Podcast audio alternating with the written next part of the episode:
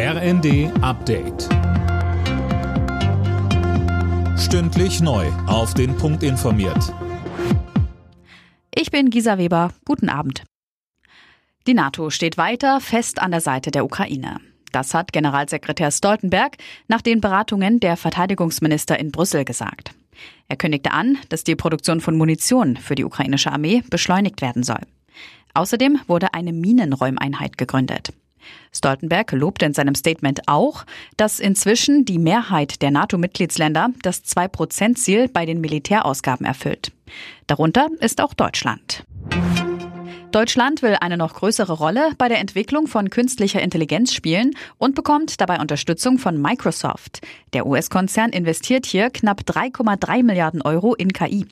Mit dem Geld sollen in den nächsten zwei Jahren die Rechenzentrumskapazitäten ausgebaut werden. Auch ein KI-Weiterbildungsprogramm ist in Planung. Profitieren soll etwa der bisherige Microsoft-Standort in Frankfurt am Main. Weitere sollen außerdem in NRW entstehen das Medikament verwechselt oder die Symptome falsch gedeutet. Immer wieder kommt es vor, dass Fehler bei der medizinischen Behandlung von Patienten gemacht werden. Für all diejenigen, die über ihre Erfahrungen berichten wollen, gibt es ab sofort ein neues Meldeportal. Das hat der Verband der Ersatzkassen freigeschaltet.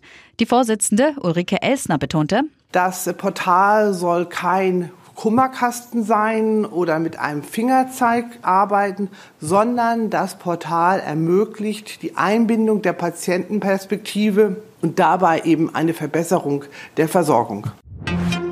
In Berlin startet heute das wichtigste Filmfestival Deutschlands, die Berlinale. Insgesamt werden bis Sonntag kommender Woche über 230 Filme aus 80 Ländern gezeigt.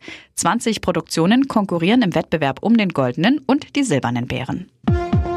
Alle Nachrichten auf rnd.de